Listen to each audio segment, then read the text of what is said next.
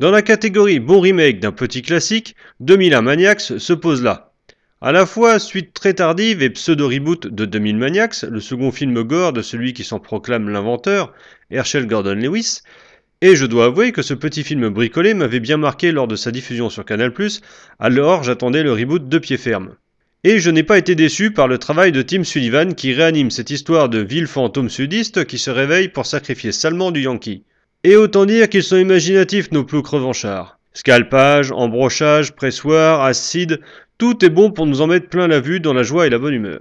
D'ailleurs, pour mieux nous faire passer l'excès de gore, on a le droit à une chouette BO country très rythmée, à l'image du métrage, et dernier bon point, un cast solide mené de main de maître par Robert Englund, le seul et unique Freddy Krueger, dans le rôle du maire borgne et distributeur de punchline.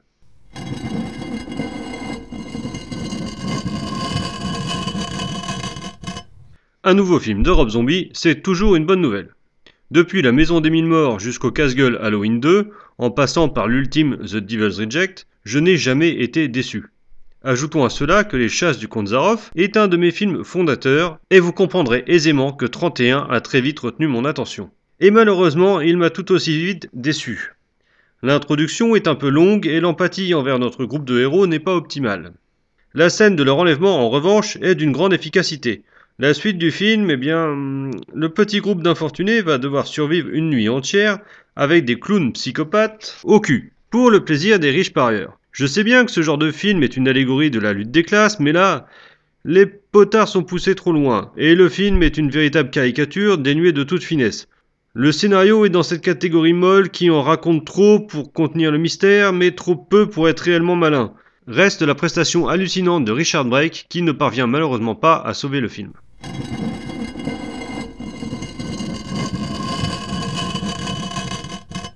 Oh, une découverte Amazon. Je n'en avais jamais entendu parler avant.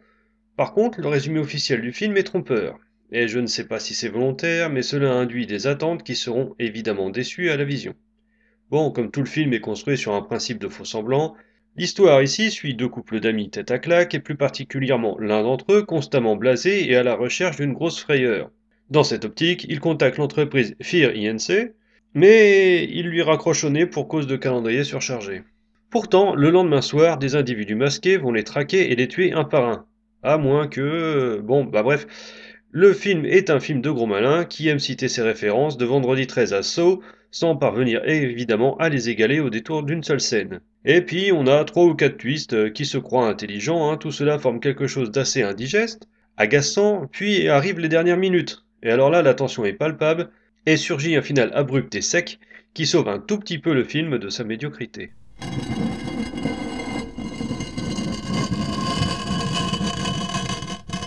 Salut les bourrinos Halloween ce n'est pas que sérieux et on peut mixer horreur et humour pour encore plus de plaisir. À mon goût, la main qui tue est de ceux qui y parviennent le mieux. Sur le fil entre stoner movie et film d'horreur, Rodman Flender nous narre les déboires d'Anton, un jeune zonard qui partage ses journées entre fumette et branlette. Lorsqu'une vague de meurtres submerge sa banlieue, il se croit victime d'un canular, puis découvre les cadavres de ses parents. Persuadé que le tueur est chez lui, il se réfugie chez ses potes, deux autres junks, mais les tue sans le vouloir. Alors qu'il récite une vague prière, après les avoir enterrés, ces derniers se relèvent sous forme de zombies pour l'aider à s'en sortir. Sympa, ils sont pas rancuniers les mecs. Et, s'en sortir de quoi, au fait, me demanderez-vous si vous suiviez un peu? Eh bien, figurez-vous que ce pauvre glandeur est possédé. Enfin, surtout sa main, c'est elle qui est possédée. Pour couper court à cela, appréciez le jeu de mots, il se tranche donc la main. Main qui s'enfuit sans plus attendre pour continuer le carnage. Anton, ses potes zombies et une chasseuse de démons vont tenter de mettre fin à toute cette folie. Bon, au niveau casting, on, tape dans le cliché Teen Hype près de 1000. Devon Sawa dans le rôle d'Anton a eu sa petite gloire entre Destination Finale et celui-ci. C'est pas un mauvais acteur tant qu'il reste dans ce genre de rôle. Il est plutôt sympathique pour une tête à claque, faut bien le reconnaître. À ses côtés, il y a Seth Green dans le rôle d'un des deux copains zombies. Lui aussi a une petite heure de gloire entre Buffy, Austin Power et Scooby-Doo 2. Et en face se tient Jessica Alba, la jolie voisine en détresse alors tout juste sortie du bassin de Flipper.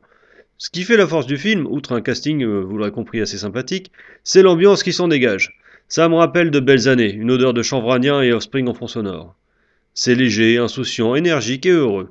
En fait, ce film c'est une version teen stoner à la croisée d'Evil Dead 2 et du Loup-garou de Londres. Alors oui, sur le plan technique, c'est pas exceptionnel. On trouve bien quelques idées de mise en scène, mais Ronman Flanders, bien très sympathique sans doute au vu de son cursus, n'est pas Spielberg. La BO rassemble de chouettes noms de la scène rock punk metal de la fin des 90s, The Offspring ou Rob Zombie en tête. Mais putain quel kiff à chaque vision ce film, une vraie bouffée d'air frais et de bonne humeur.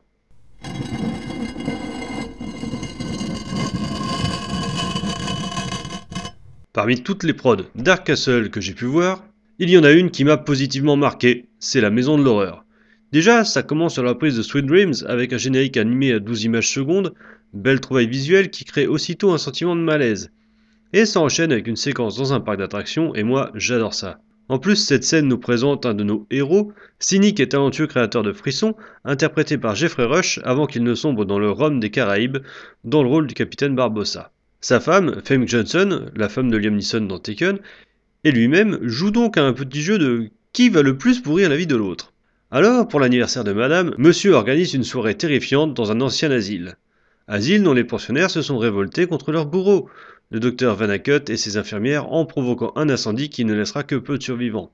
Le soir de l'événement, seule une petite poignée d'invités se présente, mais ils sont inconnus des organisateurs. Toutes les sécurités de la maison se verrouillent soudain, les portes et les fenêtres sont fermées hermétiquement, et personne ne pourra s'en échapper. Surtout que la maison semble bien décidée à avoir leur peau. Et puisqu'on parle de la maison, je trouve le décor excellent, plutôt cohérent dans l'ensemble, et qu'il apporte sa pierre à l'ambiance qui se dégage du film. Ambiance qui joue beaucoup avec les idées de folie, de faux semblants et de mise en scène, comme le prouve le double rôle d'un invité ou le métier de l'hôte, L'autre point fort, c'est que l'on nous présente un boogeyman efficace, discret et menaçant en la personne du docteur Vanacut, incarné ici par l'ami Jeffrey Combs, le réanimateur en personne. Mais lui aussi n'est qu'une mise en scène de la maison maudite. Le réalisateur William Malone, c'est pas vraiment une grande figure du 7 art, mais un honnête artisan parfaitement secondé ici, et il nous livre une série B efficace et plaisante, ni prise de tête ni complètement conne, toujours en équilibre pour nous offrir un divertissement de qualité.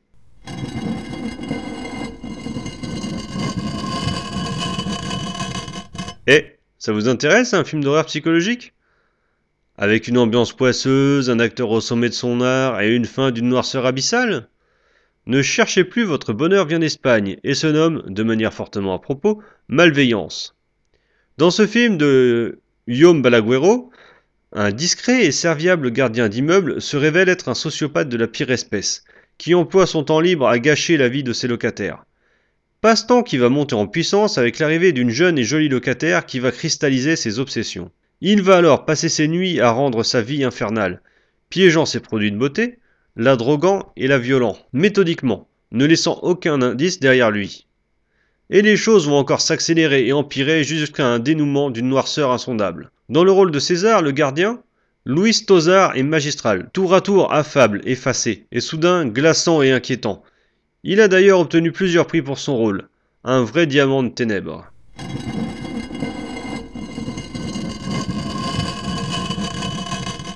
Autant la Maison de l'Horreur a été une excellente surprise, sur bien des points, autant sa suite, eh ben, elle chie sur tout ce qui était bien dans le premier opus. Alors déjà, tout ce qui touche à la folie, au fond semblant, à la trappe. Là, on a une bande de troufions qui prennent la maison d'assaut pour y dénicher une statuette maudite qui aurait transformé Vanakut de saint à démon, et l'endroit d'un sanctuaire en porte sur les enfers. Et c'est putain de premier degré. Ensuite, la direction artistique. Bah, c'est bien simple, on ne reconnaît pas du tout l'endroit. Ici, on est dans un hôpital abandonné random. Le cast est composé d'illustres inconnus, destinés à le rester. Même ce bon Jeffrey Combs qui rempile dans le rôle du cruel Vanakut, lui aussi mal utilisé, il devient ici un boogeyman fantomatique, sorte de painet de chip. Peut-être un bon point, des mises à mort bien gore et plutôt honnêtement réalisées. Alors bon, ok, c'est peu, mais c'est toujours ça qui sauve le film du néant.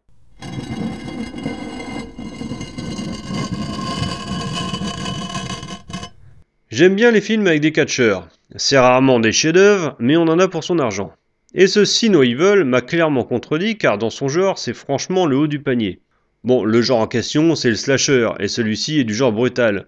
Le scénario, plutôt simpliste, hein, une bande de jeunes délinquants sont sortis de leur tôle pour réhabiliter un vieil hôtel à l'abandon. Seulement voilà, l'hôtel abrite un psychopathe particulièrement brutal et dévot à sa manière. Ce dernier est incarné par la star du catch, Kane. Alors pour ceux qui ne sauraient pas qui c'est ni à quoi il ressemble, ben disons qu'il n'a clairement pas une gueule de porte-bonheur. Son arme de prédilection pour décimer du Jones dans cet hôtel dégueu, aux multiples passages secrets, c'est un gros crochet au bout d'une grosse chaîne. Et si ça ne suffisait pas, il a encore ces deux énormes papates à foutre la honte à un grizzly. Son petit hobby à lui, c'est d'arracher les yeux de ses victimes, rapport à un trauma d'enfance. Cerise sur le gâteau, Kane se révèle être excellent dans son rôle.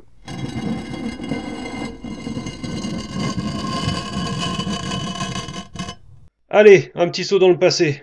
J'ai un peu plus d'une dizaine d'années, peut-être douze, et ce soir, M6 diffuse Tic. C'est marrant, il y a le cousin concon du prince de Bel Air, mais après 45 minutes de film, ça dérape et ça devient vraiment crade. J'éteins la télé et je passe relativement une mauvaise nuit. Bref, un souvenir sous forme de défi à surmonter. Et coup de bol, l'ami Cobretti l'a rappelé à mon bon souvenir. Et Amazon Prime me l'a fourni. Bon, bah déjà, je suis bien content de reconnaître un Seth Green pré-Buffy qui a toujours toute ma sympathie. Bah ensuite, le reste du cast, eh ben, c'est pas glorieux. Et leurs personnages sont franchement légers. Côté technique, c'est d'une platitude folle, hein, mais ça n'a rien d'étonnant car l'homme derrière ce film n'est autre que Tony Randell, qui commettra juste après Ken le survivant le film avec Gary Daniels. Un de mes maîtres étalons du nanar. Chose surprenante, il a aussi réalisé Hellraiser 2. Et Tic est pile entre les deux, c'est-à-dire que la première moitié est chiante comme la pluie, avec ses persos détestables au comportement complètement illogique, alors que la seconde est ultra agressive, gore et généreuse en tripaille. Bon, ils sont toujours cons, mais ils sont morts.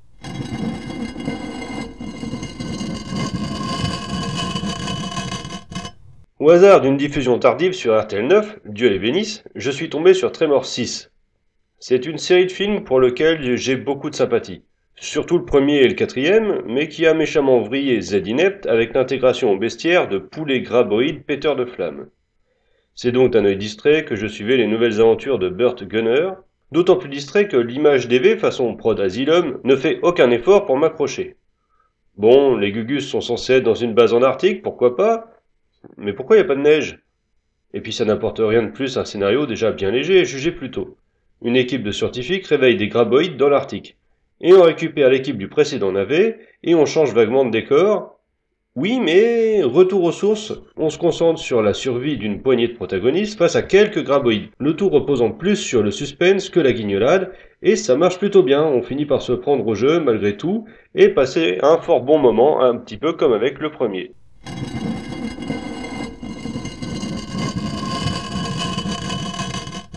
Des films de cannibales, j'en ai vu un certain nombre. Des Italiens bien artisanaux, des Japonais bien dingos, et des Hongkongais bien crado. Mais des comme celui-là, jamais. Voura, c'est ce genre de film qui prend un sujet facilement putassier et le transforme en un métrage classieux et racé, qui n'oublie pas pour autant son postulat de départ. Et pourtant, il y a du travail pour en arriver là, tant le sujet est peut-être glissant. Pour ce faire, la regrettée Antonia Bird a pu s'appuyer sur son talent et sur une idée de génie qu'elle a transmise à son cast. Traiter le cannibalisme comme une addiction à une drogue dure. Cette idée va permettre de créer une tension supplémentaire et une sorte de lien entre les protagonistes, le scénario est simple. Un avant-poste en Californie se retrouve complètement isolé lors de l'hiver. Une nuit surgit un inconnu qui leur raconte son histoire. Celle d'un convoi bloqué dans les rocheuses et qui trouve refuge dans une caverne. Le temps passe, les vivres manquent, les chevaux sont mangés, tout comme les autres animaux, puis, sous l'impulsion du guide, les survivants commencent à se dévorer entre eux. L'inconnu s'est alors enfui pour chercher de l'aide auprès de l'avant-poste. Et cela n'est que le début d'un script très intelligent qui prend en trip, sans jeu de mots, Bien sûr, cet excellent scénario est incarné par des acteurs talentueux, Robert Carlyle et Guy Pearce en tête. L'un joue l'inconnu, le survivant du convoi, et l'autre un militaire félicité pour sa lâcheté. Bien que la relation entre ces deux personnages soit au centre de l'intrigue, les autres habitants du fort ne sont pas laissés de côté. Tous sont plus qu'une silhouette, ils ont un vrai caractère et une personnalité, que ce soit le super soldat, le chef laxiste ou le médecin alcoolique. Bref, une belle équipe pleine de vie et de bon goût. Et il existe encore deux excellents points qui permettent à ce film d'atteindre ce statut de chef-d'œuvre et ils sont liés l'un à l'autre. Il s'agit du décor et de la musique. Je trouve que les deux se répondent magnifiquement. Le score composé par Damon Albarn est hallucinant, lancinant et j'irais jusqu'à dire végétal, naturel comme le trou perdu des rocheuses enneigées où se déroule l'action. Puis progressivement la musique s'emballe, devient fiévreuse, presque folle, l'image s'obscurcit, le rythme du montage s'accélère et enfin arrive le dénouement, aussi terrible qu'apaisé. Et putain quelle tripe.